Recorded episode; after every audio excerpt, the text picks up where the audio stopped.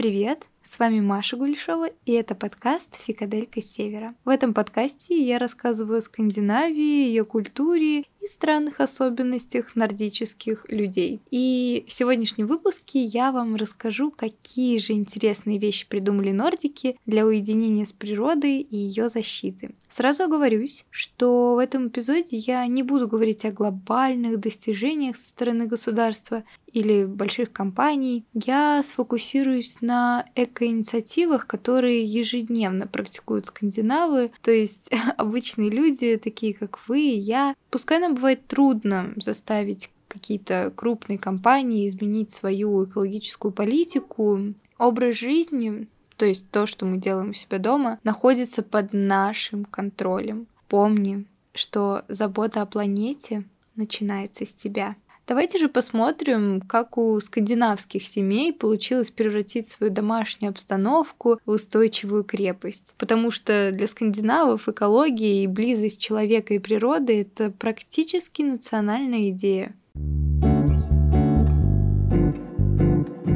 Как обычно, мы пройдемся по конкретным странам и начнем мы со Швеции. Для шведов гармония с природой — это часть национального самосознания. Это неотъемлемая часть шведской культуры, которая будто бы передается из поколения в поколение на уровне ДНК. За последние 20 лет они добились на этом поприще просто феноменальных успехов. И от простого ресайклинга до продвинутого уровня экологической культуры. Это, знаете, когда вы несете просроченные лекарства или оставшиеся после болезни антибиотики сдавать обратно в аптеку. То есть настолько. И начать я хочу с урбанического огородничества, городского садоводства, не знаю, как это еще назвать. Эта тенденция шведов меня привлекла еще давно, и, собственно, она является одной из причин, почему я хочу переехать жить в Стокгольм. Небольшой такой оф-топик. Я ребенок, который вырос на Балтийском море, поэтому меня безумно привлекает то, что Стокгольм окружен водой, и вообще он состоит из более чем 30 островов, но это не самое главное. Я не могу жить без природы. Я это поняла, когда переехала в Москву. Мне здесь катастрофически не хватает зелени, причем дикой зелени. И что сделали шведы? Они посреди города разбивают такие маленькие садики, огородики, выращивают там свой базилик, я не знаю, другие какие-то травы, приправы. И из-за этого город становится похож на деревню. И ты и ты ходишь мимо небоскребов, каких-то огромных зданий, заворачиваешь за угол и тут же видишь огородик, небольшой домик, как у Петсона из сказки Свена Нурквиста, и у тебя просто сердечко разрывается от милоты. И я хочу лицезреть это, я хочу сама это практиковать, поэтому вот такое вот небольшое отступление лирическое.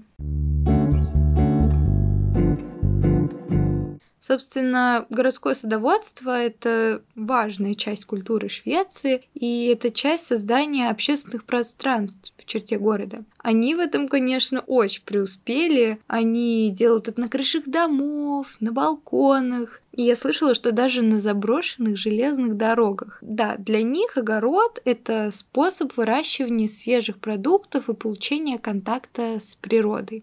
Пчеловоды, допустим, строят пасеки на крышах домов, сооружают небольшие садики у себя на балконах, организовывают теплицы, грядки на заброшенных железных дорогах. Вот это я понимаю, конечно, функциональное и эргономичное использование пространства и почему бы и нам не начать выращивать микрозелень или перчики чили у себя на подоконнике? А если еще розовые лампы поставить, так это вообще будет супер классный вариант декора, который еще и воздух в квартире улучшит. Ну, в общем, я тоже тут задумываюсь над покупкой умного биодинамического садика. Думаю, когда потеплеет, я так и сделаю, потому что пока у нас шпарят батареи в общежитии, невозможно тут ничего выращивать.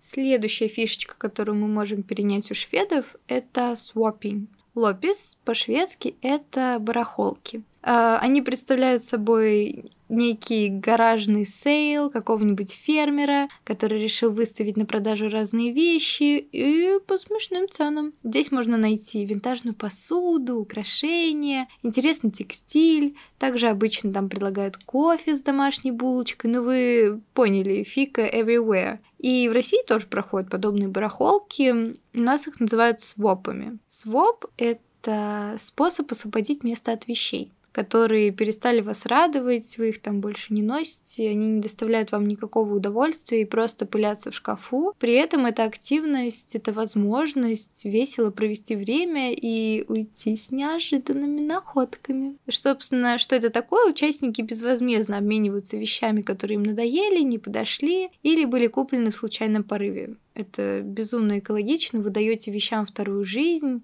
и она живет дольше. Еще, кстати, в Швеции и Дании есть культ секондов. Я видела много видосов на Ютубе и следила за блогерами в Инстаграм. Так вот, большинство предметов их одежды и декора с барахолок. И в отличие от нас, они мало того, что не стесняются этого, так они еще и гордятся, что урвали такие сокровища в горах вещей. Так что бегом на поиски классных штучек в ближайший сток. И, кстати, если вы уже практикуете такого рода шопинг, то скажите мне, пожалуйста, где вы это делаете. Пишите мне в директ. Я, правда, в активном поиске секондов в Москве. Буду очень рада вашим рекомендациям. От вещей мы избавились, у себя мы мусор из квартиры убрали, теперь пора убирать его на улицах. И следующая активность, которую мы можем с вами практиковать в своей обычной жизни, это плогинг. Плогинг — это особый вид пробежки, при котором бегун или бегущий человек собирает мусор. Это некий новый вид фитнеса, который совмещает в себе поддержание физической формы и заботу об окружающей среде. Сам этот термин, он образуется от английского глагола jogging – бегать трусцой, и шведского плёка – подбирать. И, собственно, принцип плогинга очень прост. Вы во время пробежки подбираете мусор, который попадается у вас на пути, и тем самым очищаете городское пространство от мусора. Теперь поговорим о датчанах. Счастливая нация Дании изобрела концепцию Хьюга, которую я подробно разбирала в предыдущем выпуске. Хьюге — это качество уюта, комфортной праздничности, которое порождает чувство удовлетворенности и благополучия. Это качество также связано с устойчивостью и природой. Уделяется особое внимание таким вещам, как хорошо сшитая одежда, натуральные материалы, простая заземленная жизнь. И это все приводит к сокращению отходов, улучшению психического здоровья и большему количеству времени на свежем воздухе с близкими. Все это, конечно же, лучше для окружающей среды. И первое, что они интегрировали в свою жизнь, это велосипеды. Вы, кстати, знали, что датчане самая велосипедоодержимая нация в мире. Столько велосипедов, сколько их ездит по Копенгагену, да и по всей Дании в целом, вы не найдете нигде. И да, дороги для велосипедов, светофоры и проспекты найти гораздо легче, чем для машин. Поэтому что вы можете сделать? Дайте волю своему внутреннему энтузиасту велоспорта и познакомьтесь с уникальной велосипедной культурой Дании. Катайтесь, да, Просто катайтесь на великах, но если это слишком экстремально или по каким-то причинам неудобно для вас, то всегда есть общественный транспорт. Всяк лучше личных автомобилей, потому что чем больше автомобилей, тем больше бензина. Ну, вы меня поняли.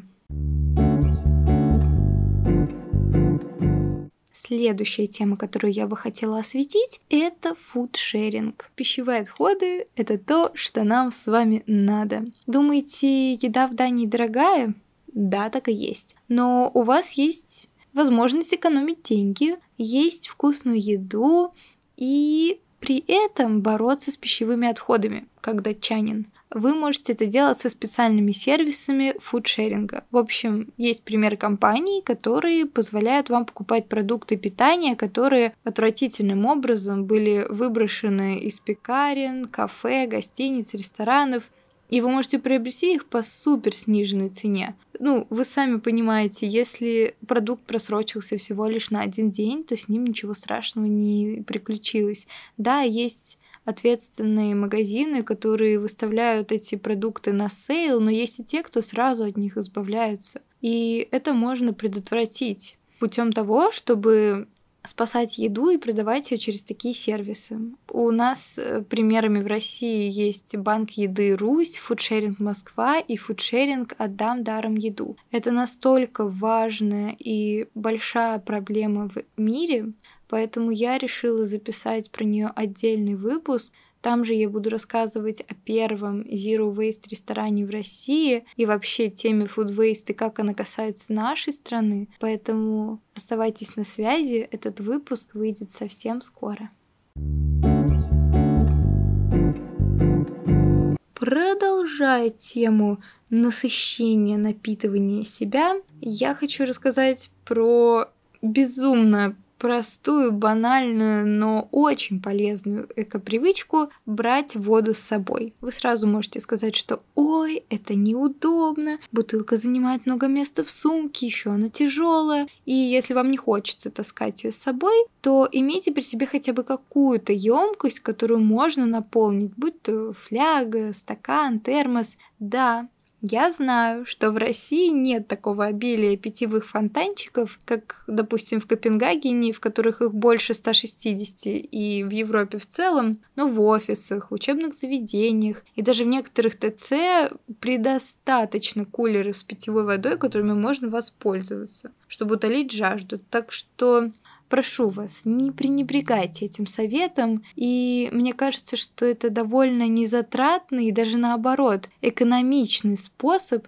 сделать свою повседневную жизнь чуть более осознанной и щадящей для природы помните, вот, что ходить со своими бутылками или стаканчиками, это особенно касается кафе и кофеин, это всегда круто. Проверено на личном опыте, вы будете получать от официантов и бариста респект и уважуху, люди становятся более приветливыми, так что Давайте повышать друг другу настроение и экономить деньги, чтобы платить только за воду, а не за пластиковые упаковки. Ну а если вы хотите перейти на более продвинутый уровень экоосознанности, то можете носить с собой контейнеры, многоразовые приборы, трубочки, зиплоки вместо бумажных пакетов, а также шоперы с фруктовиками. Для скандинавов это естественно. Ну, признаюсь честно, в нашем обществе это пока что вызывает недоразумение и удивление. Зачастую приходится прямо просить не давать тебе пластиковый пакет. Я, правда, много с этим борюсь, но надеюсь, когда-нибудь общественное сознание поменяется, и для людей это станет так же естественно, как для скандинавов. Напоследок хочу дать вам небольшой советик от норвежцев. Если вы такой же фанат онлайн-игр, как мой брат, то, пожалуйста, Играйте, когда наименее жар, чтобы не перегревать оборудование. И говоря о жаре, не злоупотребляйте кондиционером, потому что это также помогает дому экономить электроэнергию. Есть куча других способов охладиться, так что дерзайте. Мы поняли, что устойчивый образ жизни это не так уж сложно. Для этого просто нужно немного усилий. Ну и, конечно же, наберитесь терпения. А главное желание, чтобы разобраться в этой теме и начать инвестировать в здоровье планеты. Я дала вам направление о том, как это делать, а дальше вы уже сами изучайте подробности и делайте свою жизнь более экологичной. А с вами была Маша Гульшова и всем пока-пока.